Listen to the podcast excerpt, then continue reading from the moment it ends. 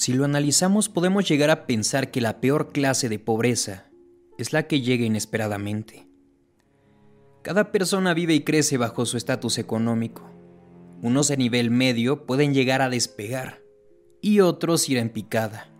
Pero a pesar de ello, la gente de clase media que vive este cambio económico tan brutal sabe cómo salir adelante por las experiencias laborales. El problema con Sergio, el niño protagonista de esta historia, es que su padre había muerto. Su madre era ama de casa y alejados de su familia tuvieron que enfrentarse a este terrible problema por su propia cuenta. Vivían en una casa rodante y gracias a un buen amigo de la señora podían quedarse en el terreno de una de sus propiedades. El amigo de esta señora era alguien adinerado. Donde estaban era un área de grandes hectáreas. Y este hombre dejaba a la mujer y a su pequeño hijo quedarse en los campos de la propiedad.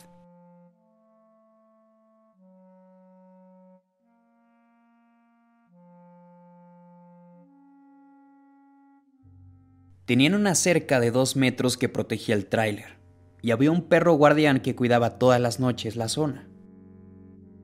Estaban muy protegidos, pero no tenían luz. La luz quedaba en una caseta que usaban para ver televisión, preparar la comida, y en el caso de Sergio jugar videojuegos.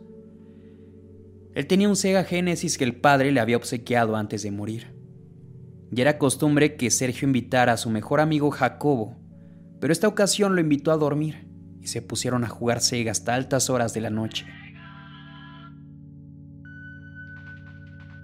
A eso de las 11 se pusieron a jugar Sonic 3. No estaban nada cansados. La madre de Sergio ya se había dormido en el tráiler. En el ambiente nocturno Sergio escucha algo. Algo que provenía de los árboles afuera de la propiedad. En la caseta no habían ventanas, por eso lo escuchó tan claro. Él le pregunta a Jacobo que si no había escuchado algo, pero el amigo embobado en el juego le responde que no. De repente el sonido se hizo más fuerte y esta vez ambos lo escucharon. Luego de unos segundos viéndose a la cara y volteando a ver a su alrededor, lo ignoraron y continuaron jugando. Jacobo suelta el mando y le dice a Sergio que tenía que ir al baño. El baño quedaba en el tráiler, así que Sergio le dice, Ok, Aquí te espero. Sergio es muy consciente del tiempo y considera que Jacobo ya se había tardado bastante. Le pone pausa al juego y va a buscar a su amigo. Cuando abre la puerta da un grito del susto. Ahí estaba Jacobo parado justo en la entrada viendo al frente con la mirada perdida en completo silencio. Sergio piensa que le estaba jugando alguna broma y después de mucho drama diciéndole que ya lo dejara en paz y que no era gracioso lo que estaba haciendo, le dice que iba al tráiler a traer algo de comer. Lo empuja bruscamente y sale por la puerta. Cuando va de camino al tráiler se percata que al tocar a su amigo estaba muy frío. Pero aquí hay un problema, porque cuando Sergio voltea nota que Jacobo lo estaba siguiendo. Estaba actuando muy extraño y sobre todas las cosas estaba muy cerca de él. Él piensa que estaba bromeando, así que lo vuelve a empujar y abre la puerta del tráiler. Sergio deja la puerta entreabierta, abre la hielera, busca algunas papas fritas y jugos y aprovecha para ir al baño. Cuando Sergio trata de abrir la puerta del baño, escucha una voz desde adentro. ¡Ey, está ocupado! Estoy aquí. La voz de Jacobo resonó por todo el tráiler. Sergio frunce el ceño y se encuentra algo confundido. Trata de forcejear la puerta y la voz de Jacobo resuena de nuevo. Sergio, ¿qué te pasa? Estoy aquí. Sergio horrorizado voltea hacia la puerta entreabierta para ver al otro Jacobo, pero no estaba ahí. El niño grita. La madre se despierta de golpe y va hacia donde estaba su hijo. ¿Qué sucede? Pregunta casi gritando, preocupada, con la linterna en la mano. Jacobo del susto tira la cadena y abre la puerta. ¿Qué, qué pasa, Sergio? Pero él se pone a temblar y le cuenta a su madre y a Jacobo lo que había pasado. Pero la madre lamentablemente no le creyó. Hijo, ¿tuviste alguna alucinación? ¿Estabas soñando? y la madre se vuelve a ir a dormir. Jacobo decide volver a la caseta, así que arrastra a Sergio de la mano para volver a jugar.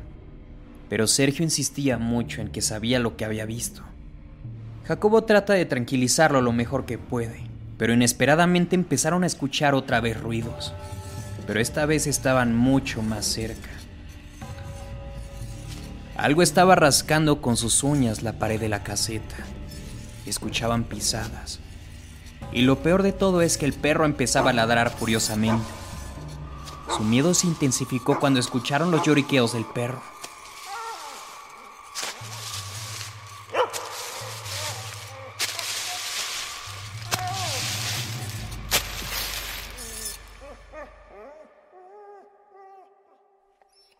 Tenemos que despertar a tu mamá. Pero Sergio lo refuta diciendo. Yo no voy a salir de aquí, Jacobo. Pero Jacobo valientemente le agarra los hombros y le dice. Bueno, tú quédate aquí y yo voy corriendo hasta el tráiler. No, Jacobo, no lo hagas, por favor, no vayas tú solo. Vuelvo en un minuto. Voy a buscar a tu mamá. Jacobo agarra aire, abre la puerta, la cierra y empieza a correr.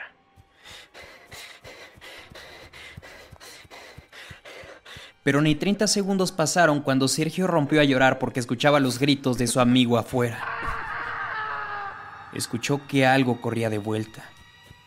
Jacob abrió la puerta y la cerró, y la única palabra que le pudo pronunciar a su amigo fue, Ayúdame.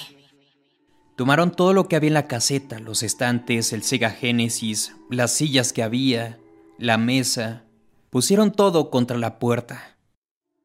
Jacobo no quería asustar a Sergio, pero tenía que decirle lo que había visto. Vi a tu mamá afuera y me estaba observando.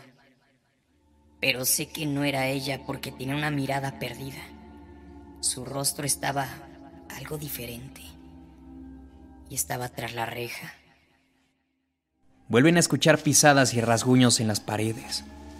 Los niños se abrazan. El foco tiembla por alguna extraña razón. Los niños se quedan estupefactos y llorando toda la noche. A la mañana siguiente la madre de Sergio tuvo que pedir ayuda a su amigo para desmontar la puerta porque no querían abrirla. Cuando por fin lograron desmontar la puerta, Sergio fue llorando y abrazó a su madre, y Jacobo lo imitó. Hoy Sergio, ya bastante adulto, sigue contando la historia con miedo sin saber lo que pasó aquella noche.